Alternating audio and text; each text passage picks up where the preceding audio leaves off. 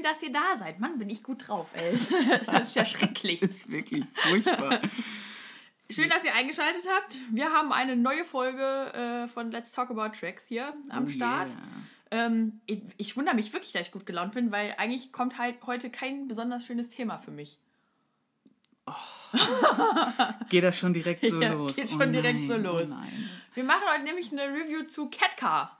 Ich versus wir, ein wundervolles Album. Genau. Und ich liebe diese Band abgöttisch. Und äh, wie ihr in der letzten Folge schon gehört habt, Nadine hat zumindest leicht bis mittelschwere Issues mit dieser Ja, Band. ich würde sagen, eine leichte Aversion. Mein Gott. Äh, ich glaube, so kann man es schon nennen. Aber äh, ja, mal sehen. Ich habe mich auf jeden Fall die Woche über mit dem Album auseinandergesetzt und auch mit der ganzen Band. Musste Solo-Alben von Markus Wiebusch hören. Äh, ja, aber ich habe es überlebt, sagen wir mal so. Tja, ein gutes Mittel der Demokratie, ähm, Folter.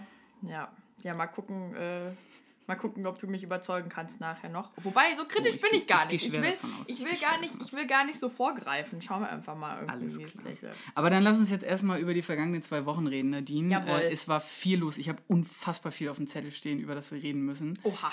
Ähm, die Musikwelt ist in Aufruhr. Nicht nur, weil ein wundervoller neuer Podcast an den Start gegangen ist. Ja, wir haben auf jeden Fall die Welt auf den Kopf gestellt. Das hat sich jetzt auch noch gereimt. Nein, an der Stelle auf jeden Fall schon mal äh, vielen, vielen Dank für das erste Feedback, das wir bekommen haben nach den zwei Wochen. Es sind äh, sehr viele positive Meldungen eingegangen. Die negativen haben wir einfach ignoriert. Ja, weil du nach Hass gefragt hast. Äh, das stimmt überhaupt Doch, nicht. bestimmt kamen die deswegen nur alle aus ihrem Loch. Ja, das kann sein. Aus diesem Loch, oh Gott, ich glaube, wir sind nur von unseren Freunden abonniert. Nein, anyway, ähm, vielen Dank dafür. Mm, an der Stelle gleich auch schon mal der erste Werbehinweis. Hä, der erste Werbehinweis? Ach so, wo wir überall vertreten sind. Wir sind überall vertreten. Wir sind wirklich überall vertreten. Also in der Mönckebergstraße. mein, mein Facebook-Account, der platzt bald vor lauter. Benachrichtigungen, aber mein Gott, ey. Mercado Ähm, Center. Wir sind, also wir haben tatsächlich eine eigene Facebook-Seite. Ihr findet uns da unter dem Namen Let's Talk About Tracks, wie unser äh, Name es tatsächlich auch verrät. Wir sind auch bei Instagram unter Let's Talk About Tracks, wo wir auch gleich noch eine Insta-Story für kurz machen werden und zeigen, äh, was wir äh, hier so hinter den Kulissen so treiben. Ähm, dann haben wir noch einen Spotify-Account, wo unsere Playlisten immer hochgehen, also wo wir quasi hochladen, über welche Songs wir sprechen. Und wir haben auch Twitter. AdTracks Podcast. Da könnt ihr uns auch abonnieren. Ähm, ich finde, ich, ehrlich gesagt, ich finde so ein bisschen Gefallen an Twitter. Ich dachte vorher immer, das ist total doof, aber mittlerweile finde ich es ganz nice. Ah, du, ich bin auch begeistert. Also ein sehr journalistisches Medium, aber Da sind auch sehr viele Rapper unterwegs. da sind auch sehr viele Rapper unterwegs. Deswegen macht das, glaube ich, so Spaß. Und wenn ihr nochmal Lust habt, uns eine E-Mail zu schreiben mit Fragen, Anregungen, wie auch immer, dann könnt ihr das tun unter let's talk about tracks at gmail.com. Alles klein. Könnt ihr einfach loslegen und hinschicken. Jo, und Rapper ist auch gleich das erste wichtige Thema, das ähm, in dieser Woche aktuell war. Jizzes war im Knast Jesus war im Knast. und ist jetzt wieder raus. Hast du das Video gesehen? Er kam mit Einkäufen wieder raus. Ich habe das Video nicht gesehen, aber ich, lustig. ich weiß, warum er rein musste. Warum? Na, weil er unsere letzte Folge gehört hat. Ach so, also, hä? Und dann, ja, doch. Und dann hat er ähm, einen hier aus unserem Tonteam nämlich richtig doll geboxt. Hat er? Oh ja, Gott. wir sind hier nämlich ein Team von sieben Leuten, die in diesem Podcast arbeiten. Und äh, ja, der war, Schön stand der wär's. 187 Straßenbahn nicht so positiv. Ja. gegenüber. Ich wollte nochmal auf den letzten äh, Podcast zurückkommen. Na, den weil ich war nämlich, also wir waren, nachdem wir den letzten Podcast aufgezeichnet hatten, in der Schanze und haben da was gegessen. Und da habe ich gesehen, dass Trettmann, unser lieber Trettmann, über den wir das letzte Mal gesprochen haben, dass der im Bunker spielt, ein Konzert. An meinem Geburtstag tatsächlich. Ja, das war so schön. Und ich hatte mich schon so gefreut, denn ich habe Nadine das erzählt. Und leider, leider, leider war das Konzert zu dem Zeitpunkt schon ausverkauft. Es war richtig doll ausverkauft. So. Oh. Und dann habe ich gesagt, oh, ich will da unbedingt hin. Und dann meinte Tom, nee, ist ausverkauft, geht nicht. Und dann habe ich gesagt, wait, hold my beer. Ich regel das. und dann habe ich dem lieben Trettmann tatsächlich bei Facebook geschrieben und habe gesagt, ich bringe auch einen Kuchen mit, weil ich Geburtstag habe. Und er hat dann gesagt, ja, okay, wenn du willst, kannst du kommen. Was für ein Ehrenmann. Was Es war für richtig ein schön. Es war total schwitzig. Der äh, Schweiß tropfte von der Decke. Ähm, und es war super warm da drin. Also es war echt nur so eine kleine Location. Aber Haiti war mit dabei, die kam. Und natürlich Jizzes äh, irgendwie war auch mit am Start, bevor er eingelocht wurde. Ähm, war ein richtiger Turn-up, um mein neues Lieblingswort zu Der sagen. Turn-up war lit, wie man im Fachjargon sagt. Genau. Äh, ja, und danach bin ich auch noch hingegangen und habe mich ähm, bei ihm bedankt dafür, dass ich da hinkommen konnte. Und der war sehr nett, sehr nett. Sah nicht aus wie 45 oder älter. War, Voll gut. Ja, sehr gut. Alright. Mhm. Ansonsten ähm, habe ich mich relativ wenig mit Hip-Hop beschäftigt die letzte Woche. Mit was denn dann? Ich habe mich zum einen mit der Frage beschäftigt, was du beim Sport für Musik hörst. Oha. Ähm, Ich habe deine Playlist, hast du die noch nicht gesehen? nee, die habe ich noch nicht gesehen. Konntest du die nicht stalken? Ja, kann ich dir aber erzählen. Aber ist die, ist die denn, weil das, das äh, ist das denn eine zornige Playlist oder eher laid back? Was sind da Mm. so für Tracks drauf? Sowohl als auch. Also ich habe eine Spotify-Playlist, die nennt sich Workout. Hohoho. Ähm, da Credit. sind, da ist teilweise Kanye drauf, also sowas äh, irgendwie Hip-Hop. Aber so Kuschelkani oder Bollo-Kani? Nee, Bollo Kanye. Warte mal, ich glaube, wie, der, wie heißt denn nochmal das Lied von ihm, was mit Daft Punk irgendwie zusammen ist? Harder, faster, better, stronger, das meine ich, glaube ich. Ja, Stronger hieß es. ich, Stronger, von- bingo. Das habe ich drauf. Warte mal, ich kann mal gucken. Ah, Turn off the Li Lights habe ich auch drauf. Ja, okay, aber das ist für mich teilweise echt noch Kuschelkani. Ja, aber da, die sind halt, weiß ich nicht. Findest Also du? Bollo, Bollo Kanye ist für mich ungefähr alles, was auf Jesus drauf ist, plus die ganzen richtig versauten Ficker-Tracks, die auf ähm, Dark Okay. Twisted Fantasy Ja, dann halt, dann halt, dann halt Kuschel Kanye. Aber ich habe ja auch nicht nur Kanye drauf. Ich habe auch Lady Gaga drauf zum Beispiel mit Beyoncé. Äh, warte mal, jetzt muss ich, jetzt muss ich tatsächlich mal gucken. Ich habe die äh, witzigerweise schon lange nicht mehr gehört, nicht weil ich nicht zum Sport gehe, sondern weil ich, weil ich mein Handy nicht mehr mitnehme, weil ich finde, dass mich das ein bisschen ablenkt beim Sport, weil ich dann immer gucke, wer mir schreibt und so. Und ähm, ich möchte den Fokus auf meinen Körper setzen. Dann, Ah, wenn ich da selbstverständlich. Ja. Nein, aber das ist tatsächlich so eine Frage, die, ähm, die mich und auch viele andere Musikliebhaber umtreibt, ob beim Sport Musik gehört werden sollte oder nicht, weil einige sagen, ey, das lenkt mich total ab, wenn ich laufen gehe, ich komme dann mega aus dem Rhythmus raus. Ich bin jemand, wenn ich mich nicht richtig anschreien lasse beim Sport von, keine Ahnung, einem äh, Suicide Silence Frontmann zum Beispiel, dann... Das hörst du beim Sport. ich höre manchmal Suicide Silence beim Sport. Ja. Okay. Aber auch nur, wenn es gar nicht geht. Ja, also ich sehe gerade, ich habe auch relativ viel EDM irgendwie drauf, halt irgendwie Tiesto und Rehab und Hardwell und sowas. Okay, krass. Bei mir überhaupt nicht. Ja, doch, das kann ich eigentlich auch ganz gut. Und es gibt äh, zum Beispiel ein Lied auch, ähm, ah ja, von Diplo, ähm, Waste Time. Das ist auch so richtig, das ist relativ hart. Aber das höre ich eigentlich ganz gerne. Aber ich habe auch sowas wie Swedish House Mafia drauf. Äh, ja. DMX hatte ich auch eine Zeit lang immer drauf. Ah ja, und Contra K. Oh, Contra K höre ich richtig gerne beim Sport. Weil da irgendwie hier Disziplin von dem. Das, das treibt mich so, Disziplin. das treibt mich so richtig an. Aber äh, ja, in letzter Zeit nehme ich einfach Vorlieb mit der McFit-Playlist oder mit dem, was man nebenan hört, weil ja, Ui, das hört man meistens auch relativ laut. Ja. Gut, okay. Dann wollte ich, ähm, nachdem ich die Sportfrage ja nur mit dir geklärt habe, Mhm. gerne noch mit dir über das Bravalla Festival in Schweden reden. Ja. Es ist nämlich so, wie ich das richtig verstanden habe, dass im letzten Jahr es dort mehrere Fälle von sexueller Belästigung oder sogar Vergewaltigungsvorwürfe Ich glaube auch gab. Vergewaltigung, ja. Und dass aus, in der Konsequenz daraus quasi dieses Jahr ein Festival stattfinden soll, wo nur Frauen eingeladen sind. Ja, Was hältst du denn davon? finde ich gut. Echt? Ja, finde ich gut. Aber dann könnten wir da gar nicht zusammen hingehen. Ja, das macht nichts. Okay, ich habe jetzt, ich wollte sagen, ich habe die, ich hab die Gag-Tür jetzt aufgemacht. Schreibt uns da Nein, mal, schreibt uns da mal unter dem Hashtag Tracktalk euren schönsten Spruch zu da. Aber ich habe noch gar nicht begründet. Na, dann begründe mal los. Ja, weiß ich nicht. Ich glaube, das ist halt relativ entspannt und dann Frauen unter sich, das ist eh immer eine witzige Kombination. Und wenn man einmal irgendwie ein Festival hat, wo man nur mit Frauen hingehen kann, ist das schon nicht schlecht und sich keine Gedanken machen muss, dass da irgendein irgendwie ankommt und einen angrapscht. Ne? Also, hm, weiß nicht.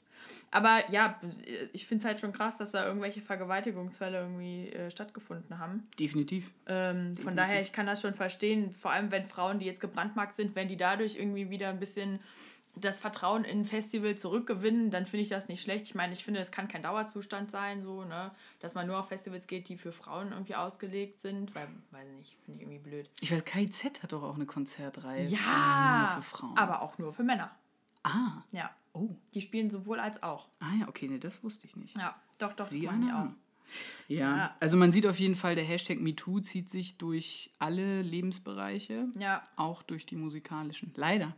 Ja, aber Sexismus gibt es halt überall. Mhm. Also, ne, und ich finde es gut, dass gerade irgendwie Frauen sich dafür so stark machen, muss ich echt sagen. Also, äh, dass man endlich, dass man endlich Frauen sieht, die den Mund aufmachen und die es nicht einfach nur hinnehmen, wenn sie irgendwie angekrapscht werden oder sonst irgendwas, sondern dass man endlich einfach mal sagt, ey, das ist nicht okay und äh, dass man sich dagegen wehrt. So. Wuchtiges Thema. Ja, auf jeden Fall, da machen wir jetzt auch einen großen Fass auf. Deswegen Machen wir das gleich wieder zu, das Fass. Ja, wir haben ja auch noch eine Review irgendwie zu besprechen. Aber ich habe auch noch was anderes. Hast du das gesehen, das Video von Kraftklub, die gestört aber geil verarschen? Nein, habe ich nicht Oh gesehen. mein Gott, das ist so lustig. Also, Kraftklub haben einfach, also die haben gerade jetzt, ähm, sind jetzt gerade auf Tour gegangen, beziehungsweise fangen gerade an. Und die ähm, zwei von denen, nämlich Richard und Felix, nennen sich jetzt äh, geil, aber gestört, statt gestört, aber geil. Und haben halt einfach äh, Chemie, Chemie, ja, was sowieso ein super Song ist, haben sie halt äh, in dem Stil von gestört, aber geil jetzt umgesetzt. Das heißt, es kommt irgendwie so eine bisschen so eine Western-Gitarre dazu und zwischendrin so eine Saxophonsequenz und halt so ein Beat wie bei gestört, aber geil. Also so weichgespülter Ja, EDM voll, quasi. das ist richtig halt, Oh aber boy. es ist total passend und ich musste auch ein bisschen mitwippen tatsächlich. Ähm, Im Video sieht man dann halt irgendwie so klassische, nichtssagende Bilder von schönen Mädchen in, kurz, in kurzen Hosen und Longdrinks und die Sonne kommt raus und alles ist schön und locker und dann sieht man halt die beiden, wie sie dieses Lied produzieren. Tragen halt beide irgendwie so schwarze Rip-Jeans und weiße Jacken aus Zeltstoff und eine Sonnenbrille und einen Schal und sind halt so klassische Producer. Also es ist echt mega witzig, muss man sich mal angucken. Und geschnitten hat das Ganze Philipp Gletzer. Kennst du den? Sagt mir jetzt spontan nichts. Das ist der Haus- und Hoffotograf von äh, Kraftklub. Der halt, ähm, ich glaube, der macht auch ähm, andere Bilder für andere Künstler. Naja, auf jeden Fall macht der aber relativ viel für Kla äh, Kraftklub und ist echt gut. Ich verlinke mal den Instagram-Kanal von dem, weil ähm, echt, das ist so, ich würde sagen, ein neuer Paul Ripke. Ein paar. Ja. Ähm, erinnert mich jetzt im ersten Moment so ein bisschen an die ganze Menschenleben tanzen Weltkiste von Böhmermann. Der hat ja in dem Video, das sie Ja. dafür zusammengekloppt haben, auch nur diese ähm, lizenzfreien ähm, Stock-Image-Videos. Ja, ja. Und Ja, das gut. fand ich schon stark. Aber die sind halt, die sind halt schon, also die, die sagen ja schon irgendwie, beziehungsweise die beziehen sich ja schon auf gestört, aber geil. Also klar, Mhm. natürlich, also das ist halt offensichtlich, dass es darum geht und dass sie das halt verarschen. Aber sehr, sehr, sehr witzig. Muss man sich mal angeguckt haben. Ja, ansonsten, nachdem du die ganzen Dokus geguckt hast letzte Woche, beziehungsweise die ganzen, die Lady Gaga-Doku, habe ich auch mal geguckt, was es so gibt, ne? Weil ich direkt angefixt war. Ich habe die auch gesehen, übrigens fand ich auch sehr gut. Und dann habe ich mir die Chris Brown-Doku auf Netflix angeguckt. oh yeah. Ja. Nennt sich Welcome to My Life. Ähm, Chris Brown ist eigentlich, das ist halt echt ein bisschen schwierig, finde ich. Ne? Eigentlich finde ich den Typen total fürchterlich und auch aus Prinzip fürchterlich, weil wer Frauen verschlägt, der hat es nicht anders verdient. Ne? Aber andererseits ähm, habe ich den schon als Jugendliche vor allem echt gehört, ne? Also so weiß nicht, mit 15 in der Disco hat man halt zu Run It getanzt, ne? Das war halt einfach so. Und ich konnte mich dem auch nicht so ganz entziehen. Und dann dachte ich so, naja gut, guckst es dir einfach mal an. Ähm, er schildert das halt in der Doku, den Hergang dieser Nacht und sowas. Das äh, war ja irgendwie bei so einer Party von irgendeiner Preisverleihung. Schildert er das halt so aus seiner Sicht und erzählt halt irgendwie, was genau passiert ist und dass sie ihn angeblich auch geschlagen hat, bla bla bla. Rihanna. Genau. Und äh, ja, irgendwie, ich weiß nicht, ähm, ich fand es ich fand's interessant, seine Sicht zu sehen, weil sie ja auch, also Rihanna hat ja auch ein Interview mit Oprah geführt, wo sie halt sagt, dass sie ihren besten Freund verloren hat und keine Ahnung was. Aber ich fand ihn trotzdem danach immer noch scheiße. Also er hat sich zwar erklären können und sagt halt irgendwie auch, dass er einen Schaden genommen hat als Künstler, aber ich fand ihn immer noch doof. Wer hat denn die Doku produziert? Weiß ich nicht. Er. Er selber? Oh. Er steht als Hauptproduzent drin. Ja, okay, na klar, dann schildert er natürlich seine eigene Sicht auf die Dinge, ne? Ja. Aber er lässt schon tief blicken, ne? Hätte er ja auch nicht machen müssen. Nö, hätte er nicht machen müssen. Also ich habe mir auf dein Anraten dann natürlich auch vor der Aufzeichnung die Doku selber nochmal schnell angeguckt. Ich habe mich selber zurückversetzt gefühlt in mein 17-jähriges Ich, das auf dem Black Floor der Großraumdisco zu eben genannten Songs auch zumindest versucht hat, den, den Damen zu imponieren. Hat, naja, egal.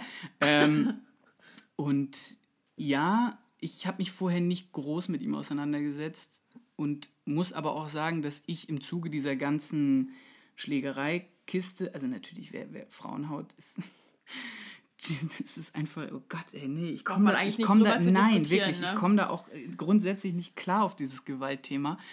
Aber ähm, ich hatte zwischendurch schon wieder vergessen, dass der ja doch auch schon eine ziemlich lange Karriere hat. Und auch als Künstler sehr viel gemacht hat. Ja, der hat ja echt früh angefangen. Genau, und das ist halt so ein Ding, 15 oder das, so der, ja, ne? der war sehr jung. Und das, finde ich, kommt in dieser Doku zumindest nochmal ganz gut rüber, dass man nochmal so dran erinnert wird, okay, krass, der ist immer noch ein, also der ist sehr dedicated irgendwie zu seinem, zu dem, was er macht, macht aber seine Tat nicht besser. Und Nee, macht ihn leider nicht. am Ende der Doku auch nicht sympathisch.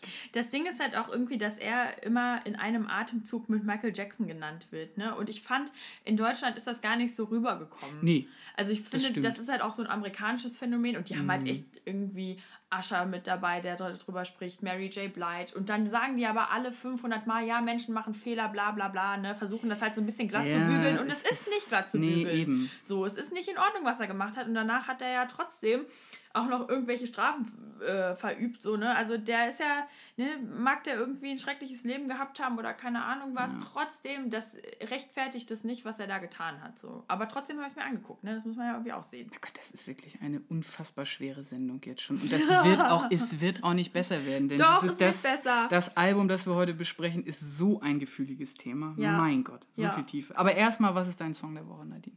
Ich hatte eigentlich noch zwei Releases diese Woche, zwei Alben, die ich toll fand. Das mache ich jetzt ganz kurz. Ich fand einmal Meute gut. Das ist so ein äh, Elektro. Ich weiß gar nicht, ist das ein Duo? Weißt du das? Ich weiß das nicht, aber sind es das nicht sogar eine richtige Band? Die haben doch auch Bläser und Streicher und also ein Quatsch, Aber die singen nicht? Die singen nicht. Die erinnern mich so ein bisschen an Tube und Berger. Das ist so ein DJ-Duo, was ich richtig cool finde. Mhm. Äh, ist halt sehr tanzbar und erinnert mich so ein bisschen an Justice früher. Also, kennst du Justice noch? Dieses Ja, ja, ja, ja, klar. Auch unfassbar unsympathische Typen. Ja, voll, aber trotzdem Jesus Musik war super. Christus. Ja, def, definitiv. Cross, mega. Ja, und dann ähm, mein Track der Woche ist von, ich habe es glaube ich schon überall gepusht, aber macht nichts, von zugezogen maskulin. Yeah. Ähm, Heiko, nee, ich sag's immer falsch rum. Uwe und Heiko, das ist mein, das ist mein Track äh, der Woche. Äh, ich habe die erst ähm, Mitte der Woche irgendwie so richtig wahrgenommen, beziehungsweise habe da angefangen, die Sachen zu hören. Und am Freitag ist ähm, das Album von denen erschienen, also am 20. Äh, ich find's so geil, ne? Dieser Beat. Alle, ge alle gegen alle. das ist Album. Das Album heißt Alle gegen alle, genau. Der Beat ist halt so, so, so gut, ne? Äh, es geht halt in dem ja, der Song. klatscht richtig. Ja, total. Äh, es geht in dem Song halt so um die Abgründe der Gesellschaft und des Menschen, wie schrecklich man sein kann. Also die reden halt davon, weiß nicht, wie man Tiere quält und keine Ahnung was. Äh, es soll so ein bisschen anspielen auf ihre langweilige Jugend auf dem Dorf. Ähm, der eine kommt aus dem Osten, der andere aus dem Norden, aber beide ähnlich äh, ländlich. Und ja, also wie schrecklich oder welche bekloppten Gedanken man da irgendwie so hat. Ähm, ja, also mich schüttelt das richtig durch, ne? Bis ins Knochenmark. Äh, ich muss immer irgendwie mit dem Kopf mitnicken, direkt, wenn ich das höre. Und weiß nicht, also erinnert mich ein bisschen an KZ, dich auch. Definitiv. Ja, voll. Ne? Definitiv. Und ich Ja. bin ähm, sowohl natürlich von KIZ, aber auch von zugezogen maskulin begeistert. Ja, mega. Ganz, ganz Fall. geiles Duo. Ja. Also auch das erste Album war schon so on point in ihrer Gesellschaftskritik irgendwie. Total, Und ja. so, aber halt auch so, so richtig fies, weißt du, so, da Mhm. hast du dich teilweise bei einigen Sachen, da haben die auch sehr gut mit Bildern gearbeitet. Und das ist schon echt, äh, naja. Auf jeden Fall sehr talentiert, die beiden. Ja, und natürlich ein großartiger Humor. Also es gibt Ja. auf der, auf der alten Scheibe gibt es einen Song, ähm, wo es um die, die Spanier in Berlin geht. Ich, das ist, naja. Klischees sind toll. Was war denn dein Track der Woche? Mein Track der Woche war ein Klassiker und zwar äh, Slow Hands von äh, Interpol. Oh, Eine von den Bands, wo ich immer wieder beeindruckt bin, oder generell bin ich beeindruckt davon, wenn man es zu zweit schafft, so einen runden Sound irgendwie hinzukriegen. Also nur mit dem Schlagzeug und der Gitarre. Klar kann man da technisch viel rumspielen und so weiter, mit ähm, Verstärkern und Pedals und allem möglichen Kram. Aber trotzdem das so hinzukriegen, Respekt. Nee, und mich hat das halt einfach, mich erinnert dieser Song tierisch an mein ähm, erstes Semester an der Uni. Das Semester ist wieder losgegangen letzte Oh, Woche. ja. Wupp, wupp. zu meinem Leidwesen. Oh nee, und das erinnert mich wirklich an meinen äh, Studienstart damals 2012, äh, wo ich mit der lieben Hanna zusammengezogen bin. Sandkastenfreundin von mir. An der Stelle ganz, ganz viel Liebe nach Berlin. Hanna, lass dich nicht schlucken von der Stadt. ähm, nee, und da haben wir halt tierisch viel äh, super Indie-Playlists gehabt und da war das so einer der Songs, der da immer drauf lief und zu dem wir dann auch immer mal gekocht haben und so. Das war echt. sind sehr viele schöne Erinnerungen, Habt die ihr dann im, im Takt, äh, im Takt, äh, im Takt Suppe umgerührt. Genau, die, die, im Takt haben wir den, den Ofen für die Tiefkühlpizza Ja, angemacht. ja, sehr gut. Ich habe noch eine Neuerscheinung, auf die ich gerne hinweisen würde. Jetzt kommt's. Jetzt kommt's am 13.10. Leslie Clio. Leslie Clio. Mm, die Purple Unplugged EP ist Wie rausgekommen. kam's denn auf die?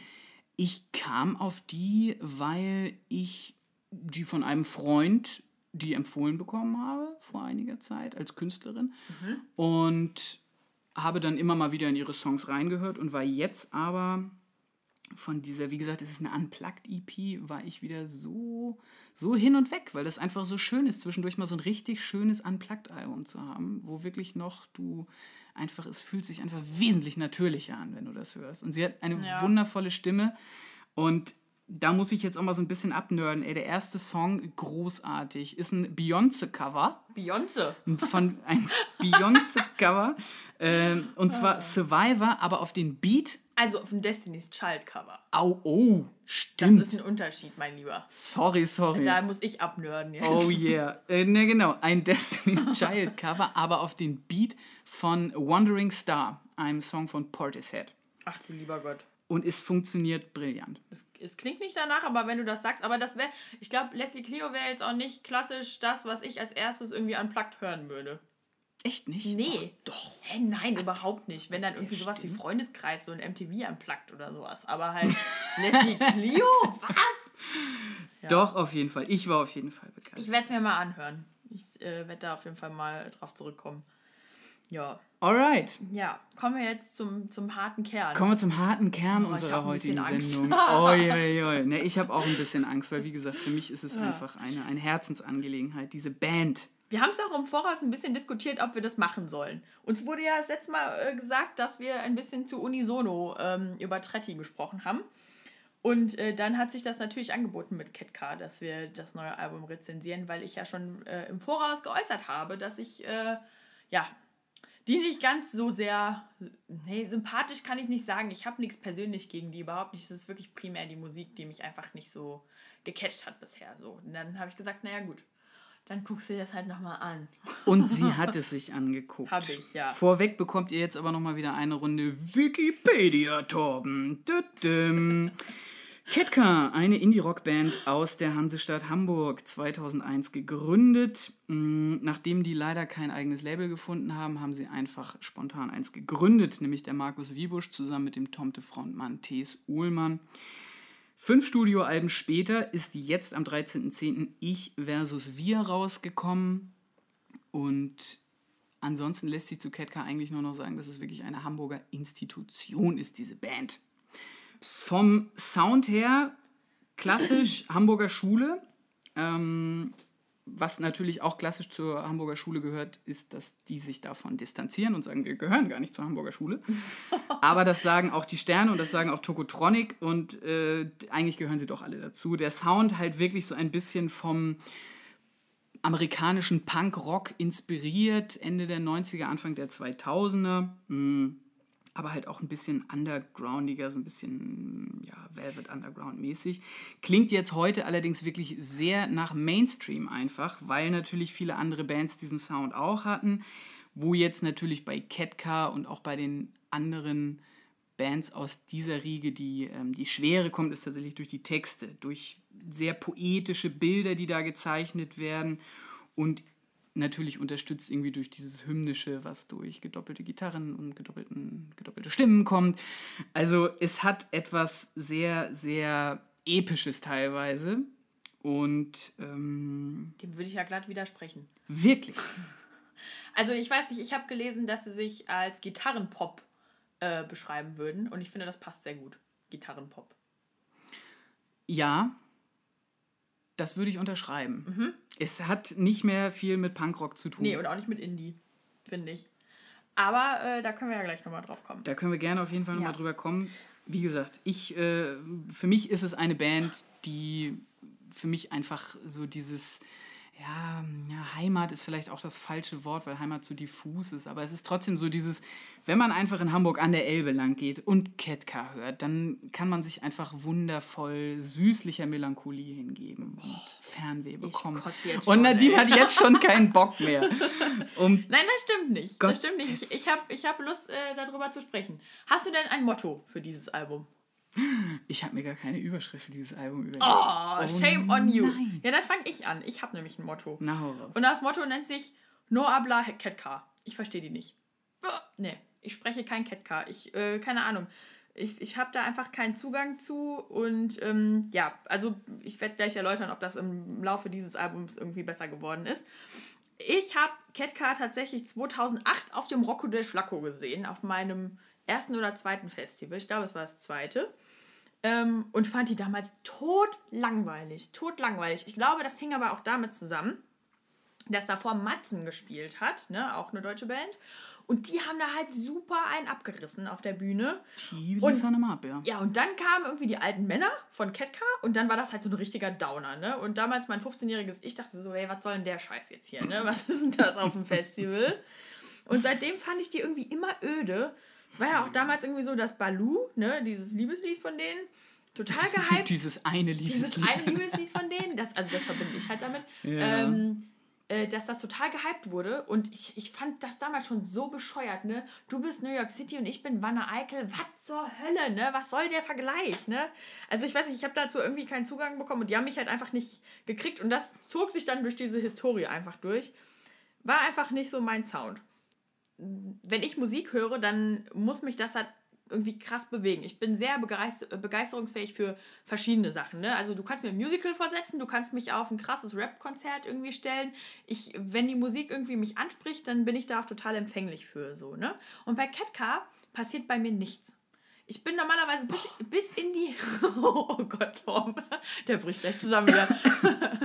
Das ist echt. Also, normalerweise, das kriegt mich bis in die Haarspitzen. Ne? Ich lasse mich da voll drauf ein. Und bei Ketka, das ist einfach.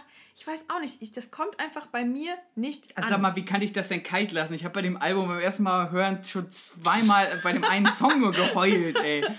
Nee, Jesus das, ich, für mich klingt das so nach, nach nichtssagendem schöne Welt-Pop. Oh, Ja? Äh, obwohl, obwohl ich ihnen ja echt hoch anrechnen muss, dass sie so gesellschaftskritisch sind. Ne? Das muss ich auch echt sagen.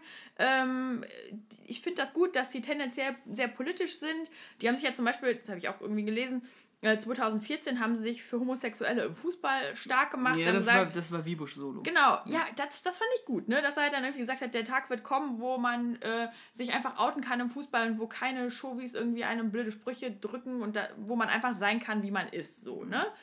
Ähm, ja, das, das finde ich halt tendenziell ganz gut, aber dann, weiß ich nicht, irgendwie Markus Wiebuschs Stimme, die reicht nicht so ganz an Udo Lindenberg ran, die ist nicht so charakteristisch irgendwie, wie ich es gerne hätte und das spricht mich dann einfach nicht so an. So. Und ich habe auch das Gefühl, das kommt jetzt noch on top, dass man irgendwie so ein bisschen gesellschaftlich gezwungen wird, Ketka gut zu finden. Ja, wieso das denn? Ja, weiß ich nicht, weil alle einem einreden, wie toll die sind und was weiß ich was, ne? Äh, Ich habe irgendwie auch gelesen, ich weiß gar nicht, was bei Noisy oder sowas, ne? Warum hier Sommer 89 das beste Lied des Jahres ist, bla bla bla, ne? Wo ich so dachte, nee, finde ich einfach nicht. Ich finde es gut, dass das Thema angesprochen wird, da kommen wir jetzt auch gleich noch drauf, ähm, was da angesprochen wird. Aber ja, kriegt mich einfach nicht. Kriegt Okay. mich nicht. Von mir wirst du definitiv nicht gezwungen, die cool zu finden. Ein bisschen schon. Ja, pff, ganz bisschen. Also wer fand ich das sehr schön irgendwie zusammengefasst hat, war der Andreas Bocholte von äh, Spiegel Online, der geschrieben hat, ähm, dass das Album vielleicht uncool, aber wichtig ist. Ja, okay, dem kann ich, ja, ja, Ja, na ja. kann ich mich anschließen. Nein, also ich gehe natürlich auch nicht komplett unkritisch an dieses Album ran, das muss ich auch sagen. Es gibt auch Sachen, die ich nicht gut fand. Grundsätzlich ähm, ist aber äh, trotzdem, ey, also da, das ist, die einige Zitate sind echt wie, die kannst du dir an die Tür nageln, so großartig. Nee, weil ich finde, die Texte, die versteht man nicht. Ich finde, die sind zu kryptisch und zu hochgestochen und zu, äh, weiß ich nicht, wir wollen äh, super intellektuell sein. Dann müssen wir jetzt definitiv in das Track-by-Track einsteigen, Ich weil glaube, ich bin ähm, aber auch einfach zu sehr Kernasi. du bist zu sehr... Ja, das kann natürlich sein. Ja, wirklich. Aber Nächst, nächstes Mal doch wieder 187 Straßen. Ich ne, hoffe Nadine? ja auf dich. Ich hoffe auf dich. Vielleicht kannst du es mir irgendwie äh, erklärlich machen. Schmackhaft machen. Okay, Ja. gut. Erster Song, Ankunftshalle. Ja. Es war keiner dieser Zyankali-Tage. Nee, es war einer dieser Zyankali-Tage. Ja, siehste, und da dachte ich nämlich schon, hä, wenn das am Radio laufen würde, ich würde das Safe direkt umstellen. Viel zu poppig. Und was ist ein Zyankali-Tag? Ein Tag, an dem man sich gerne umbringen möchte. Also Zyankali weißt du ja, ne? Das, Ja, ist ein Gift. Okay. Siehst du? Guck, halb, halb so kryptisch auf einmal nur noch. Gift bringt einen um. Ja. Ähm, Okay, jetzt weiß ich Bescheid, was Zyankali-Tage sind. Aber warum, wie fandest du das Lied insgesamt? Hast du dir irgendwas notiert? Also ich habe mir ehrlich gesagt bei, bei Ankunftshalle fast nichts notiert, weil den fand ich irgendwie nicht so doll. Also der hat mich so überhaupt nicht angesprochen. also mich hat er insofern angesprochen, als dass auch hier wieder ein, zwei starke Bilder einfach erstmal wieder gemalt werden. Also dieses Sitzen in dieser Flughafenhalle, die Menschen, die aufeinander zugerannt kommen, die Menschen, die sich umarmen, dieses Pärchen oder wer auch immer da dann sitzt auf der Bank, können ja auch zwei Freunde sein, und die sich das ganze Spektakel angucken. Und ähm, dass man dann halt einfach erstmal reingeholt wird in dieses Album. Ankunft, die Ankunftshalle. Wir sind jetzt da und jetzt geht's los. Ja, siehst du, das hat sich mir schon nicht erschlossen. Okay. Ich, muss- ich habe ein bisschen Angst, dass ich hinterher äh, rüberkomme wie so ein dover Prolet, aber macht nichts. ja gut, dann, ne, jetzt sind wir angekommen. Nächster Track. Wagenburg. Eigentlich sollte der Song Ich vs. Wir heißen. Wurde dann aber in Wagenburg umgenannt. Ähm, wir haben hier, würde ich sagen, den ersten dann richtig krass sozialkritischen Song in diesem Album. Ähm, ein Ich schreibt Online-Kommentare und träumt von Selbstverwirklichung. Ein Wir geht raus auf die Straße und träumt von Selbstermächtigung. Wir sehen also hier in dem Song, um jetzt mal richtig den Deutsch-LK. Oh, ich war nicht mal Deutsch-LK. Oh Gott. Was? Du warst nicht im Deutsch? Nee, ich war im Politik-LK. Es geht in dem Song also wirklich um diesen, diesen Kontrast zwischen dem Ich, also du alleine, der irgendwie alleine in deinem Zimmer sitzt und Online-Kommentare haust, und dann dieses Wir, diese geschlossene Masse. Also es geht ganz klar um, ja, diese blöden Menschen, die auf Demos rumlaufen und Ich, war- ich habe mir nur irgendwie die Zeile gemerkt, viele Ich sollen die Wagenburg formieren. Wo ich so dachte, naja, gut, okay, das macht irgendwie Sinn, dass man gemeinsam mehr Kraft hat und keine Ahnung was. Und weil ich auch ganz positiv fand, irgendwie so die Basslinie da in dem Lied fand ich ganz ansprechend irgendwie. Also da dachte ich so, ja, okay, jetzt mal abseits von meiner Abneigung, das geht schon ein bisschen ins Ohr vielleicht. So. ja. Definitiv. Ähm, trotzdem, dieses besorgte Bürger-Thema ist auf dem Song irgendwie omnipräsent. Also überall besorgte Bürger, die besorgte Bürger suchen. Fand ich auch eine sehr schöne Zeile. Mm, Genauso wie dieses Ein Wir schreit laut, ich bin das Volk. Montagsmarsch, Pegida. Also da sieht man halt so dieses, dass diese, diese Masse, mm, also dieses Wir, dass das eigentlich aus ganz vielen kleinen Ichs besteht, die irgendwie so ihr eigenes Problem haben. Ja, ja, ja, ist ja gut. Also ich finde es gut, dass sie das ansprechen, aber das Lied hat mich trotzdem nicht gekriegt. So. Obwohl es um diese furchtbar egoistische Gesellschaft geht, die sich in der Wagenburg dann verschanzt. Ja, ja, doch, auf jeden Fall. Aber weiß ich nicht, irgendwie ist mir das dann. Dafür war es mir zu wenig eingängig irgendwie für mein Ohr, als dass ich das gerne höre. Und der Text war mir irgendwie nicht äh, ergreifend genug, als dass ich das dann, weiß ich nicht, irgendwie hat. Wie gesagt, das kriegt mich dann einfach nicht. So. Es war so von allem ein Viertel. So ein Viertel von Text, vom Text her und ein Viertel, und ein Viertel irgendwie von der Musik. Und das reicht mir einfach nicht, um mich dann dazu zu überzeugen, das irgendwie mit Inbrunst zu hören. So. Hat dich denn vielleicht der dritte Track ein bisschen mehr gekriegt? Nein, den hasse ich abgrundtief. Benzin und Ja, Kartoffelchips. ich finde alleine den Titel so behindert. Und ich habe gerade auf, dem, auf der Hinfahrt hier nach Altona gedacht, Mensch, vielleicht ist das doch mein Lieblingssong vom Album. Ernsthaft? Na, auf jeden Fall. Wiebusch erzählt uns da nämlich mal wieder eine Geschichte, eine Kriminalgeschichte, in der es anscheinend um eine Schlägerei geht, die aus dem Ruder geraten ist. Und ähm, einer von den vier Jungs, die in diese Schlägerei involviert waren, jetzt ins Gefängnis soll. Ja. Also dich hat das wirklich überhaupt nicht abgeholt? Nee. Wow. Also ich fand schon Du bist allein. cold. Ich fand schon, er ist Eis. Ich fand schon echt. alleine die Zeile, irgendwann ist irgendwie ein anderes Wort für nie. Da dachte ich so, ja, okay, man kann auch einfach fünfmal um den Brei reden und es irgendwie super kompliziert ausdrücken. Äh, weiß nicht, ich fand es ein bisschen zu kryptisch an der Stelle und dann, ich mag das nicht so, wenn so, so deutsche Fäkalwörter überall eingeschmissen werden, sowas wie beschissen verzweifelt oder so. Da, irgendwie, das hat mich Hast du uns mal reden gehört? Ja, aber das ist, wir machen doch keinen Gitarrenpop. Ach ja, stimmt. Deshalb, das fand ich dann irgendwie so ein bisschen, ja, weiß ich. Ja, weiß ich, also irgendwie, es hat mich nicht so abgeholt. Aber danach, ich schwöre, danach kommt was, was das fand ich ganz gut. Hm. Warum war das dein Lieblingstrack? Ich weiß nicht, weil ich die Geschichte einfach sehr gut erzählt fand. Ich fand, man, ist, man war mit in diesem Gerichtssaal und konnte sich sehr gut vorstellen, wie die vier dann in diesem Auto sitzen und einer dann auf einmal wirklich losschreit und sagt, so Alter, jetzt fahr verdammte Scheiße, wir müssen jetzt irgendwie noch, wir müssen jetzt irgendwie noch diese Zeit, die wir zusammen haben, irgendwie noch mal genießen irgendwie. Und dass dann aber im Laufe des Songs halt so klar wird, so diese Zeit kann einfach nicht so genossen werden. Also dieses, dass man äh, dann Chips frisst und säuft und die Songs mega laut mitsingt, die man dann irgendwie hört, aber das irgendwie eher aus Verzweiflung tut und nicht, weil Aus es irgendwie, Freude. ja eben nicht aus Freude. Hier kein Facebook-Like wird zwischendrin auch gesagt. Ja.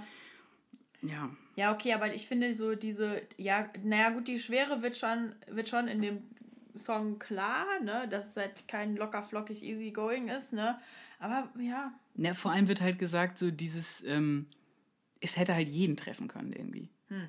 Und also ich weiß jetzt nicht mehr genau, wie die Zeile war, aber ähm, irgendwie das Schicksal hat gesagt, jetzt seid ihr dran. ja, Und das finde ich, das, das hat mich dann einfach an so ein, zwei Situationen erinnert, die ich irgendwie selber auch mit meinen Jungs auf dem Kiez hatte. ich wollte gerade sagen, warst du schon mal im Gefängnis, Torben? Darüber möchte ich jetzt an dieser Stelle nicht reden. ähm, aber trotzdem ist es halt so, wo man wirklich denkt, so, boah, krass, ey, wie schnell es einfach gehen kann, dass solche Situationen eskalieren dass dann einfach jemand in den Knast muss wegen so einer Scheiße und auf der anderen Seite äh, der Gegenüber halt im Worst Case tot sein kann oder schwer verletzt oder so. Und das, Naja, man wird nicht eingebuchtet für eine Kleinigkeit so. Nee, das definitiv nicht, aber ähm, Aber dann finde ich halt Benzin und Kartoffelchips irgendwie so einen scheiß Namen für den Track. Also ich verstehe, warum man den so genannt hat, aber ich finde, der wird der Schwere an der Stelle irgendwie nicht so richtig gerecht. Ich finde, es klingt halt, also ich finde es nicht interessant, ich finde es einfach, meh. Ihr müsstet mal Torbs Gesicht gerade sehen, ey. Der verzweifelt gerade so ein bisschen. Okay, komm. Sommer 89, Schnell. komm, Track 4, Sommer 89. Jesus, Ja, was für ein Lied. ja. Sommer 89, den, den finde ich gut. Geil. Ja, also nicht fantastisch, aber ja, ist hörbar. Kann man machen. Ich fand das ganz schön krass, als ich den zum ersten Mal gehört habe. Also ich habe den wirklich, weiß ich nicht, als er auf Spotify veröffentlicht wurde, habe ich mir den dann gleich auf dem Weg, nee, Quatsch, nicht auf dem Weg. Ich war schon auf der Arbeit, aber es war irgendwie noch keiner da. Das war, als ich in Berlin war.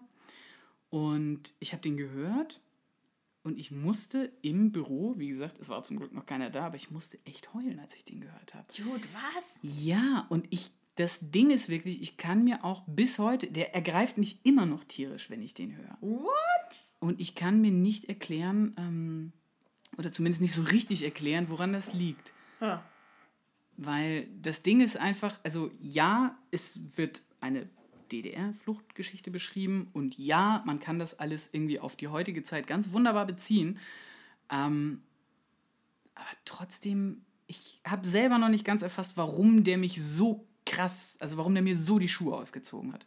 Vielleicht, weil es sich ein bisschen, also ich finde, man kann sich da insofern reinversetzen. Es wird ja auch irgendwie von einem Typen gesprochen, der halt ein Loch in den Zaun schneidet, damit die Leute dadurch flüchten können. Ja. So, ne?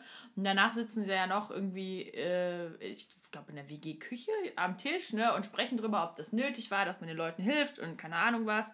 Ähm, und weil dann irgendwie derjenige halt irgendwie mit Inbrunst nochmal sagt, ja, auf jeden Fall, das ist nötig und die Lage hat es erfordert und keine Ahnung.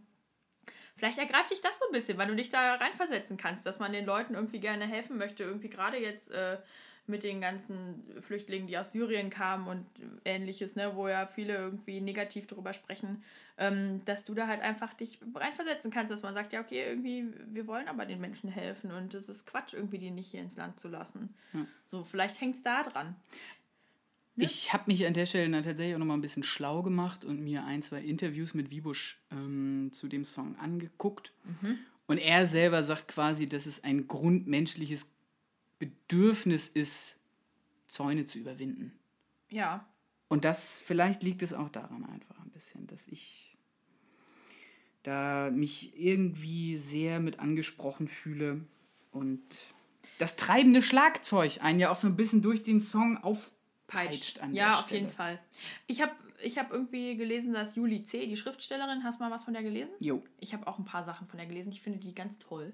Ähm, die hat gesagt, ähm, das ist ein Song wie gute Literatur. Mhm. Und so habe ich es auch eher empfunden. Und das finde ich dann halt irgendwie schade, weil es so ein Hybrid zwischen einem, äh, einem guten Hörbuch und äh, einem guten Song ist.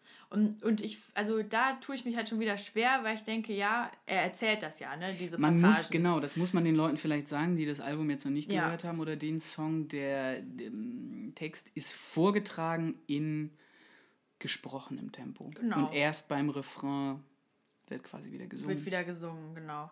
Und ähm, das, da war ich erst so ein bisschen irritiert und nach ein paar Mal hören dachte ich so, ja, okay, doch, es macht schon Sinn. Aber ich finde es halt schade, also da hat mich das erste Mal Markus Wiebusch irgendwie so ein bisschen mit seiner Stimme überzeugen können, wo ich so dachte, ja, okay, irgendwie, der kann das schon gut vortragen und man merkt irgendwie auch so, was für eine, was für ein Zorn irgendwie nachher in ihm steckt, ne? Also, dass ihn das wirklich bewegt und äh, aufregt vor allem, ne, wie das irgendwie damals war. Und ja, dann halt irgendwie die Analogie zur heutigen Zeit äh, mit der Flüchtlingskrise fand ich halt auch ganz gut. So.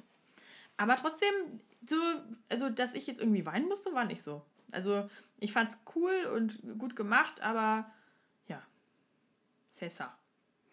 Na gut, dann stürzen wir uns mal auf den nächsten Song, der einen, finde ich zumindest, aus dieser krassen Schwere die der Sommer 89 mitgebracht hat, wieder ein bisschen rausholt. Denn es ist nämlich ein fröhlicher Gentrifizierungssong. Ja, genau.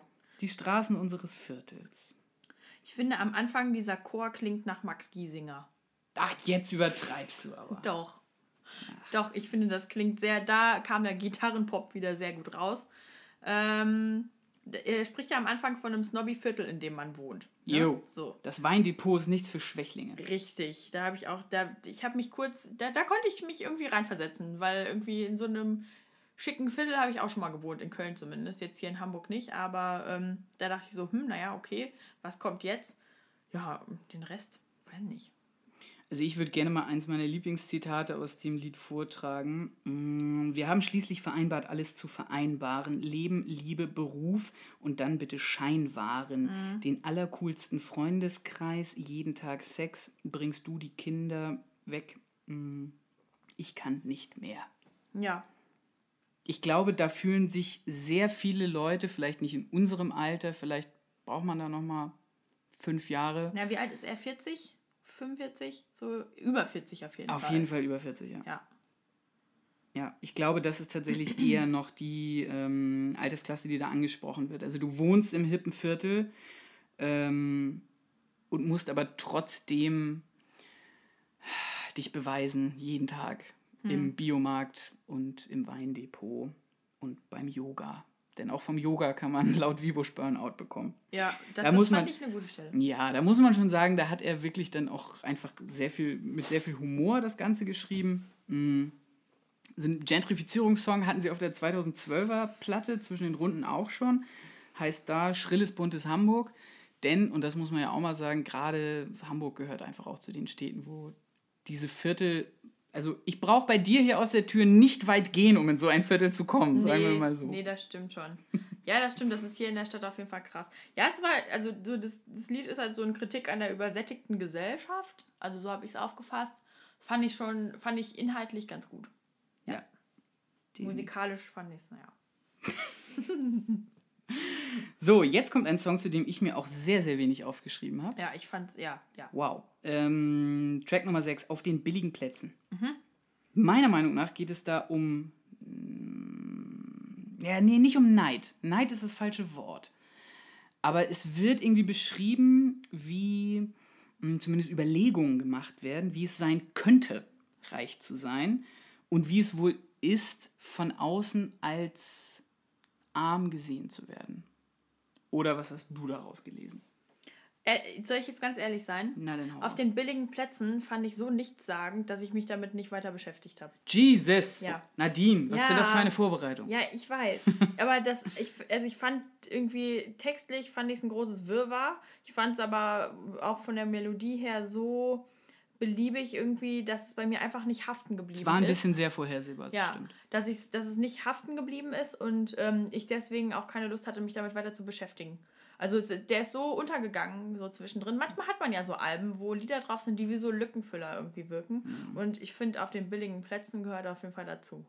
Dann wird das heute eine schnelle Sendung, glaube ich. Machen wir einfach erstmal weiter mit Track 7, die Trostbrücke Süd. Da habe ich wieder richtig hingehört. Yo. Ja. Es gibt im Zentrum von Hamburg tatsächlich eine Trostbrücke. Allerdings gibt es keine Station. Keine, habe ich auch gelesen. Mhm. Ja, das fand ich aber interessant. Das äh, also eigentlich werden ja verschiedene Schicksalsgeschichten äh, ange, ja, nicht komplett erzählt, aber anerzählt so. Anerzählt, genau. Ja. Von den Leuten, mit denen man manchmal im HVV-Bus Ja. zusammensitzt. Ja. Äh, ich fand die Gitarre sehr schön in dem Lied. Definitiv. Ähm, ist ein sehr ruhiger Einstieg. Ne? Mhm. Also auch da muss man sagen, dass sich da wahrscheinlich Akustikversionen wieder sehr anbieten. Ähm, und von, vom Erzählerischen her, ja, die Lüge des einen kann die Wahrheit des anderen sein, fand ich schön, als es um den Mann ging, der acht Stunden am Tag Enten füttert irgendwie und zu Hause aber seine Frau sitzt und denkt, dass er die Welt regelt. Hart hasselt. das Haus abbezahlt und alles. Das fand ich sehr schön angerissen. Ähm, und es gibt ja fast auch sowas wie man das aus dem, aus dem Hibbidi-Hobbidi-Bereich kennt, einen Songbreak, würde Ja, ich sagen. Ne? das ist auch so das Charakteristischste irgendwie an dem Lied, finde ich. Äh, das hat mich auch ein bisschen mitgenommen. Äh, ich, ehrlich gesagt, ist das die Stelle, wo er dann sagt, Kid, what are you looking for? yes. Ja. Ja, das fand ich ganz nett. Definitiv. Track Nummer 8, die Mannschaftsaufstellung. Den fand ich auch richtig stark. Fand ich auch gut. Hat mich vom Sound her so ein bisschen an ähm, Casper erinnert, im Ascheregen. Ja, ich weiß, was du meinst. Aber äh, an Casper, das würde ich jetzt nicht vergleichen. Ja. Ich weiß, aber ich weiß, was du meinst, so grundsätzlich. Ich fand das Lied auch nicht schlecht. Also musikalisch hat es mich eher gepackt als der Rest.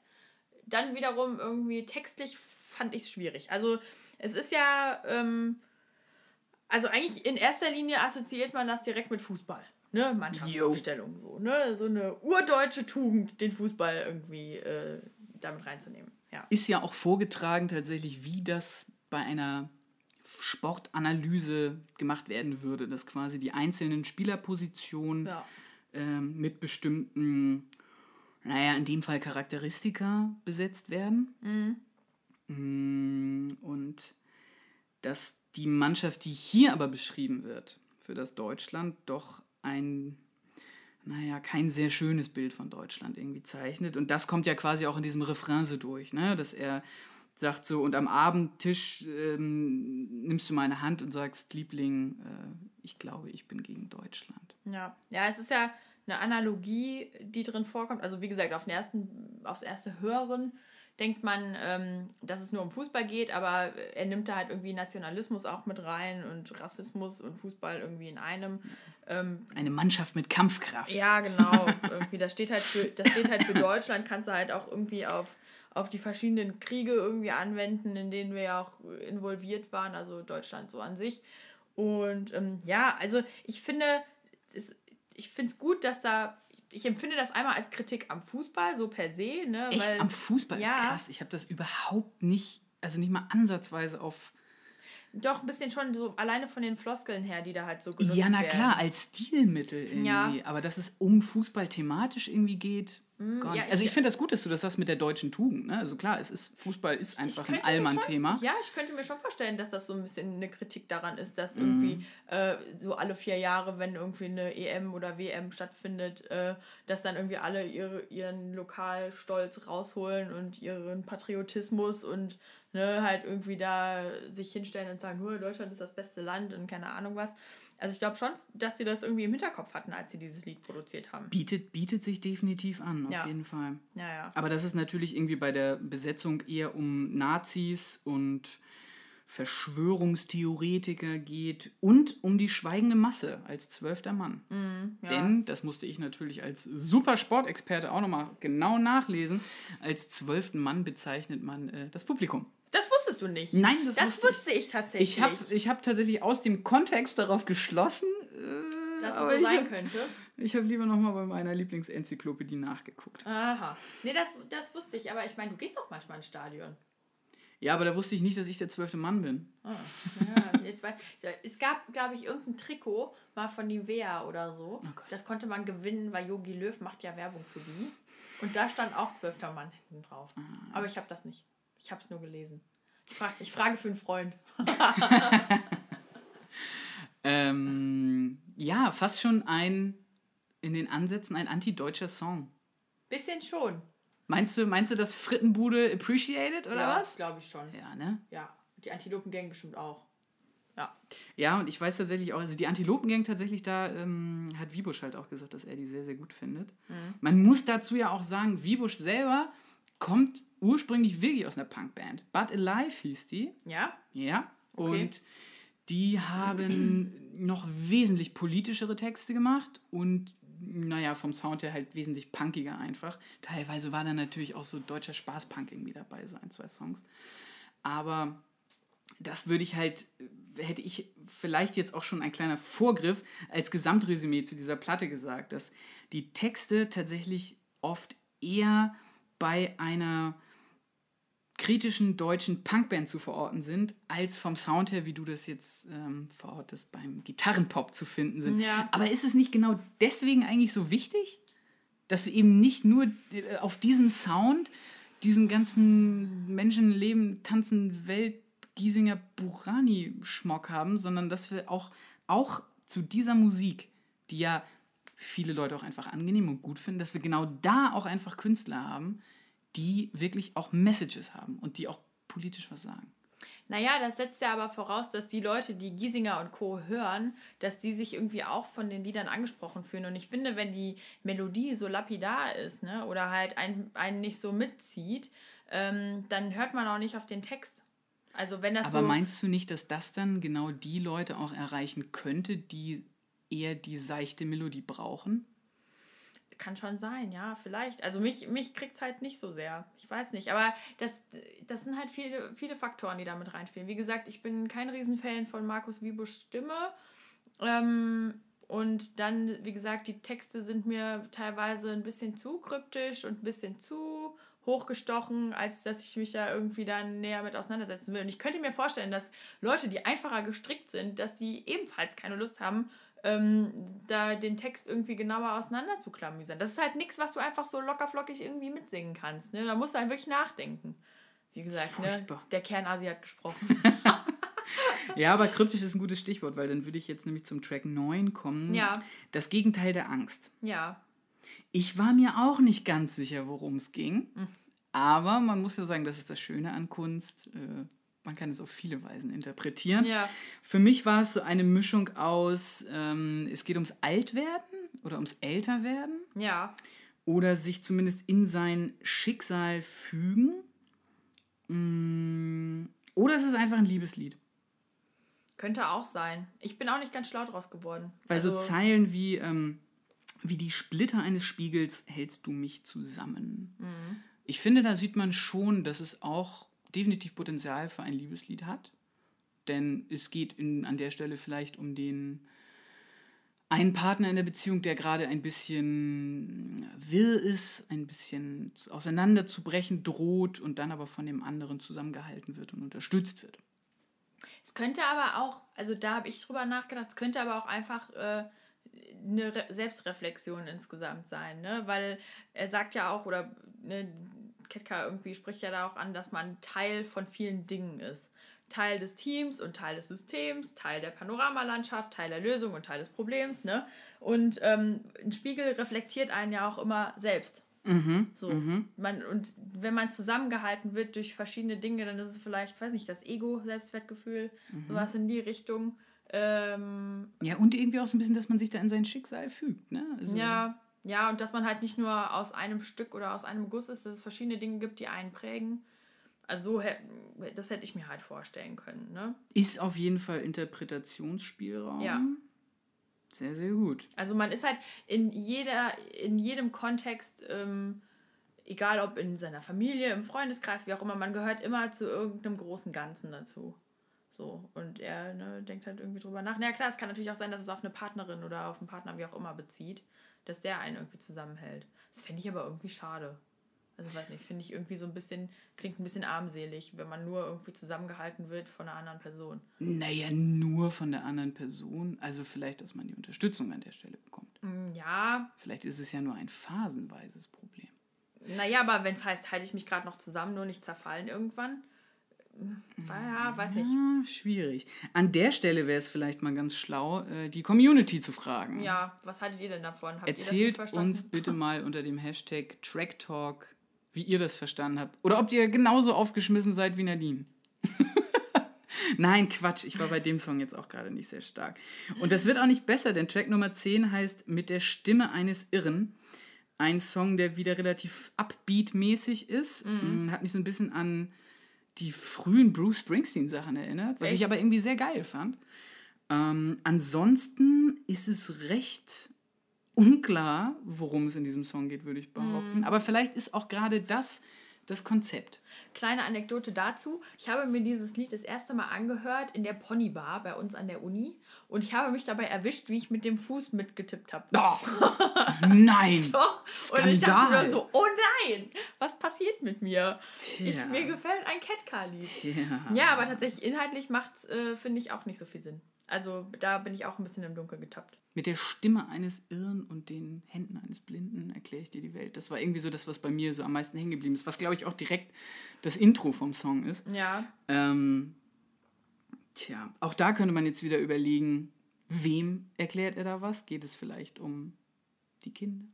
Also wir merken beide irgendwie, es ist wirklich ein schwieriger Song, weil, ja, gibt inhaltlich nicht so viel Klarheit irgendwie, ne?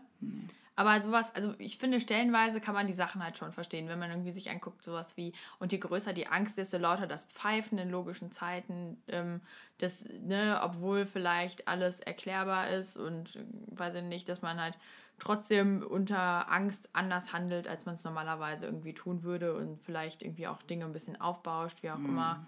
Ähm, ich verstehe irgendwie das Lied auch so ein bisschen als, ähm, ja, ich will nicht sagen Religionskritik, aber er spricht halt öfter mal von Gott und von Glauben und sowas in, in die Richtung. Ich könnte mir vorstellen, dass Markus Wiebusch oder generell Ketka, dass die da nicht sehr besonders kirchenverbunden sind.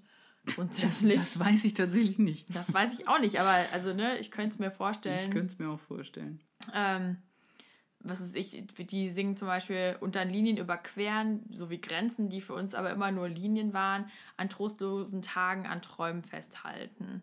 Äh, weiß nicht, irgendwie für mich klingt das echt nach äh, Religion und die irgendwie nicht mehr als Leitlinie nutzen, sondern ähm, ja, irgendwie sich davon freimachen und äh, selbstbestimmt irgendwie agieren. Aber Auch hier wieder das Grenzen. sehr interpretativ. Ja, aber auch hier wieder das Grenzen überwinden. Ja, genau. Ja, dass man halt einfach irgendwie sich zusammenreißt und äh, im Morgengrauen die, mit der Stimme eines Irren äh, irgendwie etwas neu ergreift. So. Ja.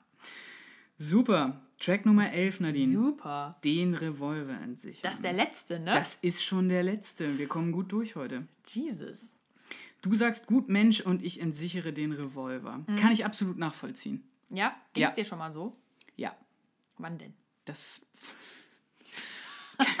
das kann ich auch schon wieder fast nicht sagen, ey. Aber es war auf einer Familienfeier, glaube ich. Oh, das ist immer schwierig, ne? Das ist immer sehr Aber schwierig. da kommen immer nach drei Bier die schlimmen Sachen raus. Ja, wir, bei, bei uns in der Familie wird nicht so super viel getrunken. Das ist, das ist schon mal ganz gut. Okay. Aber es gab da definitiv eine Situation, wo ähm, ich auch dann sehr emotional auf einmal argumentieren wollte. Okay. Was immer sehr schwierig ist. Ja, auf jeden Fall. Aber trotzdem, man kennt die Leute, die das, also die den Begriff Gutmensch benutzen und sorry, man kann es nicht anders sagen, es ist einfach ein verkackter rechter Kampfbegriff. Punkt. Mhm, ja.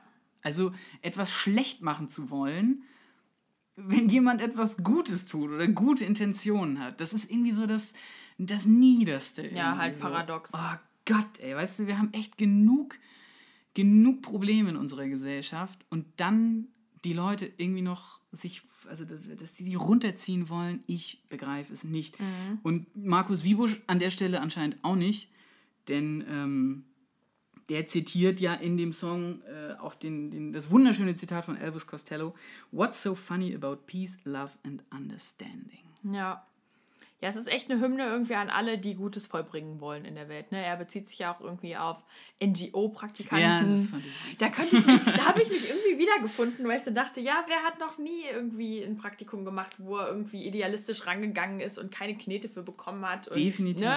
Und irgendwie er sagt halt, ja, von den, lasst euch von den verbitterten Idioten nicht verbittern mit euren Träumen und Wünschen und keine Ahnung was. Ähm, ja, fand ich irgendwie eine nette, einen netten Vergleich an der Stelle. Auf jeden Ja. Fall. Also da quasi der Appell, immer schön positiv bleiben, auch wenn ach, die Idioten Wenn's Trottel unserer- auf ja, der Welt gibt, und es gibt ja, einen, ja. leider genug davon. Ja. Es gibt genug davon. Deswegen aber meiner Meinung nach auch einer der stärksten Songs des Albums, Mhm. äh, des Albums, weil ja, der macht einfach Mut zwischendurch wieder. Der ist für etwas. Ja, hat irgendwie was Hymnenartiges so, ne? Auf jeden Fall. Im Vergleich zu. Und ich finde, also was ich sehr gut finde, äh, ist halt, dass da relativ klar wird, worum es geht. Dass es halt nicht irgendwie mich so ratlos irgendwie hinterlässt und nicht so denke, hä, keine Ahnung. Und damit sind wir schon fast am Ende der Review. Und wie ihr seht, liebe Leute, Nadine ist zum Ende nochmal richtig positiv geworden. Mensch, ich, du sitzt mir hier grinsend wie ein Honigkuchenfeld. Also wenn ich jetzt auch ein Fazit ziehen müsste, ne? Na, dann zieh mal. Dann. du Arsch. äh, es ist ja auch nicht so, dass ich Ketka komplett scheiße und bescheuert und doof finde oder was weiß ich was. Das ist ja jetzt nicht irgendwie die schlechteste Band der Welt im Gegensatz. Die haben viele gute Ansätze, vor allem inhaltlich. Ähm, auch wenn es mir manchmal ein bisschen zu verschwurbelt ist, wie ich ja schon äh, mehr als einmal jetzt geäußert habe. Aber gerade irgendwie so von den Texten her, das kann ich schon verstehen. Mich kriegt aber, wie gesagt, einfach dieses Musikalische nicht. So. Das ist eigentlich so der Kern meines Fazits. Das ist halt echt textlich, inhaltlich gut. Eine 2 minus. aber musikalisch halt eher so 3 minus.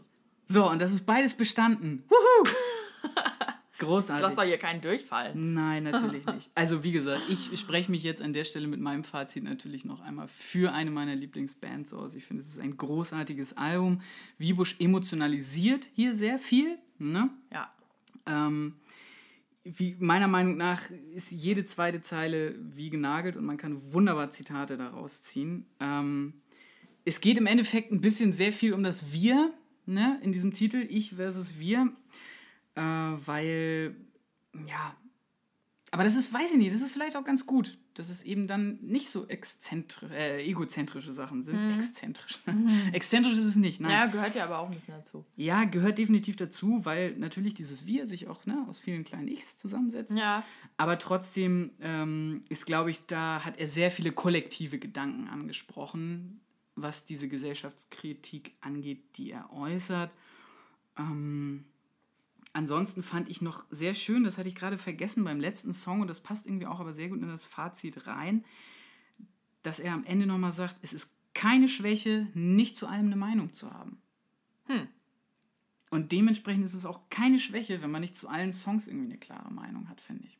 Ja, ja, auf jeden Fall. Das stimmt, das, das ist eigentlich schön, weil normalerweise äh, heutzutage muss man ja irgendwie sich zu allem äußern können und direkt überall Stellung beziehen. Und manchmal ist es einfach besser, mal einen Schritt zurückzugehen und die Klappe zu halten und sich die Sachen erstmal genauer anzuschauen. Und äh, ja, so wie ich das gemacht habe, als ich mir das Ketka-Album angehört habe, habe ich auch die Klappe gehalten und bin einen Schritt zurückgegangen und habe mal irgendwie geguckt. Und hast ich, du denn. Oh Gott, ja. Ja, hast du denn. Pass auf, ich bin ja kein Unmensch, ne? Hast du denn irgendwie ein Lied von Ketka, was du mir ans Herz legen würdest? Oh, was mich vielleicht äh, irgendwie, irgendwie umstimmen könnte, die zu mögen. Oh Gott. Jetzt muss er erstmal kramen. Jetzt muss ich erstmal jetzt muss ich erstmal ganz tief in der, äh, in der Gedankenkiste kramen Ja. und die, die, den Gedankenhut, den Wikipedia-Hut aufsetzen. Weil es gab ja zum Beispiel, also wie hier, äh, es gab ja zum Beispiel, das habe ich ja vorhin schon erwähnt, äh, Der Tag wird kommen, dieses Lied äh, von Markus Wiebusch alleine. Und das zum Beispiel fand ich musikalisch gesehen auch ganz gut. Also da war ich so bei 75% Annäherung. Und vielleicht hast du ja irgendwie echt noch einen Tipp, wo du sagst. Ist, ja, ist aber auch nochmal ein anderer Schnack. Die Solo-Platte ist ja wirklich, der hat, also ich habe den, äh, auf, als er solo unterwegs war, dreimal live gesehen. Und das, ja, ja. Und das war immer mit, ähm, der hatte wirklich viele Bläser dabei und das war eine wesentlich größere Band. Also der Sound war irgendwie auch nochmal komplett anders.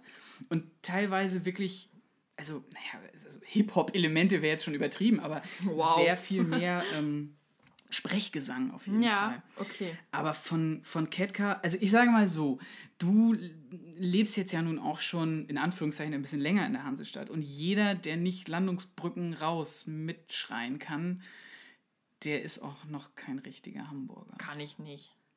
Dann musst du das auf jeden Fall noch auswendig lernen. Boah. Ansonsten würde ich halt immer noch sagen, Balkon gegenüber ist auch so ein Song, der wirklich unfassbar geil ist, weil das halt einfach nur eine lange Strophe ist. Oh nein, das klingt Kein aber, Refrain, keine Hooks, Das klingt aber kompliziert. Das klingt überhaupt nicht kompliziert. Das ist total easy. Es wird ein total geiles Bild gemalt, nämlich wirklich, dass du rüber guckst aus dem Fenster zu diesem Typen, der halt beim Balkon gegenüber wohnt und man wirklich ah, einfach teilhaben kann an dieser, oh Gott, ich verkopf mich hier gerade total, aber es ist so ein schöner Song. Auf Okay. jeden Fall anhören. Na gut, dann höre ich Meine mir die Fresse. beiden an. Jetzt reicht's aber. Mehr als zwei kann ich nicht ertragen. Okay. Oh Gott, ey. Was Gut. für eine Sendung. So, wir haben resümiert, wir haben diskutiert und wir sind, naja, fast auf einen Nenner gekommen. Naja, also der Nenner, den musst du aber erstmal noch finden. Ah, Aber ich als gut. Mathe-Profi werde den auf jeden Fall finden. Wir kommen jetzt auf jeden Fall zu unserer abschließenden Lieblingsrubrik, nämlich, Warte mal, da auf dieses Mathe-Thema will ich jetzt nochmal eingehen. Was, Oh hast, Gott. was hast du für eine Note in Mathe? das sag ich dir doch ja, nicht. sag jetzt. Ja, sehr schlecht. Sag. Also ich hatte am Ende fünf Punkte. Oh, okay, dann war ich doch ein bisschen besser noch als du. Aber ich hatte in der 9. Klasse, wäre ich fast sitzen geblieben wegen Mathe. Ich wäre wegen Französisch fast sitzen geblieben. Echt? Oder ich hätte von der Schule gemusst. Irgendwie sowas. Also es war auf jeden Fall ganz, ganz knapp. Richtige kluge Köpfe. Und hier. jetzt schau uns an, wo wir hingekommen sind. Started from the bottom, now we Started from the button, now we're here. Ah. Oh Gott. So, heute vor zehn Jahren. Yes, Was war da? da kam eine super geile Scheibe raus, wie ich finde, nämlich von Sash Tankian Elect the Dead. Boah. Boah, was? Also heute kriegst du mich nicht irgendwie mit deinen ich Musiktipps. merk das schon. Oh Mann. Nein, was hast du gegen Serge Tankian? Serge Tankian muss man ja nochmal dazu sagen, für alle, die es nicht wissen, äh, spielt mit bei System of a Down. Ist quasi der Frontmann, kann man Ist so quasi der. Frontmann, hat ganz wilde Haare. Mhm. Äh, ich finde seine Stimme sehr nervig. Wow. Sehr nervig. Also die ist so gequetscht und der ist sehr, der, der singt sehr kraftvoll und ich kann das in zwei oder drei Liedern ertragen, aber mehr nicht. Also ich kann. Aber meinst du nicht, dass das dieser unterschwellige armenische Akzent ist, der da noch durchkommt? Der ist ja halb Libanese. Ja, aber auch Armenier. Ja, das stimmt. Das Und kann, Amerikaner. Alles. Ja, aber eigentlich müsste man ja denken, dass ich zu dem dann eine gute Verbindung habe. Weil so, ne, Brudi aus dem Libanon, aber. Ja, gut, aber ich habe ja auch zu vielen Deutschen keine gute Verbindung. Oh. Brudi aus Kartoffelland. ja. nee, aber weiß ich nicht, irgendwie, ähm, die, die Solo-Sachen von dem haben mir nie so gut gefallen. Nee, Okay. nee. Aber warum, was, wa- wa- irgendwie hat das deine Jugend damals geprägt? Oh, definitiv, weil System of a Down einfach meine Jugend geprägt hat. Wie bei circa fast jedem Jungen in deinem Alter damals. Das stimmt, außer die Jungs, die in dem Alter 50 Cent gehört haben. Oh, Ja. hast du kein 50 Cent gehört? Auch darauf möchte ich natürlich antworten. Ich habe 50 Cent gehört. Nein, Der natürlich. Kernassi war am Start. Ja, nein, und natürlich war ich auch damals schon äh, in, in mehreren Genres unterwegs. Ich wollte sagen, erzähl mir doch nichts. Jeder hat 50 Cent jeder gehört. hat 50 Cent gehört. Nein, aber System of a Down war trotzdem eine der unfassbar prägenden Bands für mich. Äh, ich erinnere mich noch an viele großartige Autofahrten dann tatsächlich später auch, oh. als man dann alt genug war, um Papas Auto mal zu fahren und da die Anlage richtig fett aufzudrehen und irgendwie auf Aerials mega abzugehen oder oh. Deer Dance. Also das sind wirklich so großartige System-Songs, zu denen wir bestimmt auch nochmal eine Spezialsendung machen können. Nein, garantiert finde. nicht. Aber das Solo-Album von Serge Tankian ist auf jeden Fall auch hörenswert. Ähm, es ist ein bisschen, ja, experimenteller, würde ich behaupten. Er hat danach ja noch, oh Gott, ich glaube, der hat 12 andere Alben noch solo rausgebracht. Also ein Jahr, in dem er, glaube ich, sogar ein Soloalbum und dann noch ein anderes Projekt und dann irgendwie noch so eine Orchesteraufnahme gemacht hat. Also der Mann arbeitet wirklich sehr fleißig. Sehr umtriebig. Fast so fleißig wie wir. Ähm, ja, wir sind ja äh, die kleinen Fleißmeister. Die kleinen Fleißmeister, die es schaffen, alle zwei Wochen einen Podcast rauszubringen. Uh. Nadine, wir sind am Ende unserer Sendung. Jetzt kommt quasi nur noch zum Schluss einmal das große Wunschkonzert, richtig? Jawohl, das große Wunschkonzert, was wir uns nämlich wünschen für die nächste Zeit. Oder für die nächste Zeit? Na, auf jeden Fall für die nächste ja. Zeit. Ich habe äh, hab da eine Geschichte. Ich würde mir wünschen, dass der liebe Olsen Hast du den mal gesehen live? Nein, noch nicht. Ah.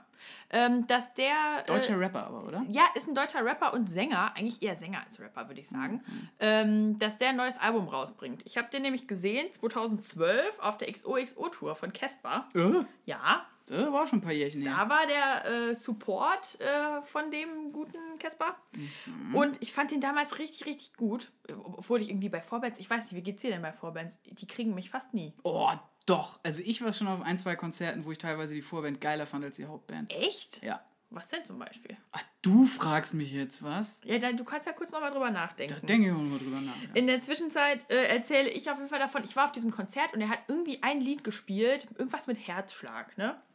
Ich habe diesen Song nicht mehr gefunden. Der hat den irgendwie nirgends angeboten und keine Ahnung was, aber in dem Zuge, als ich gesucht habe nach diesem Lied, habe ich mir die anderen Sachen von ihm angehört. Ne? Also der hat dann auch irgendwann ein Album irgendwie rausgebracht. Das war, glaube ich, mein kleines Hollywood nannte sich das.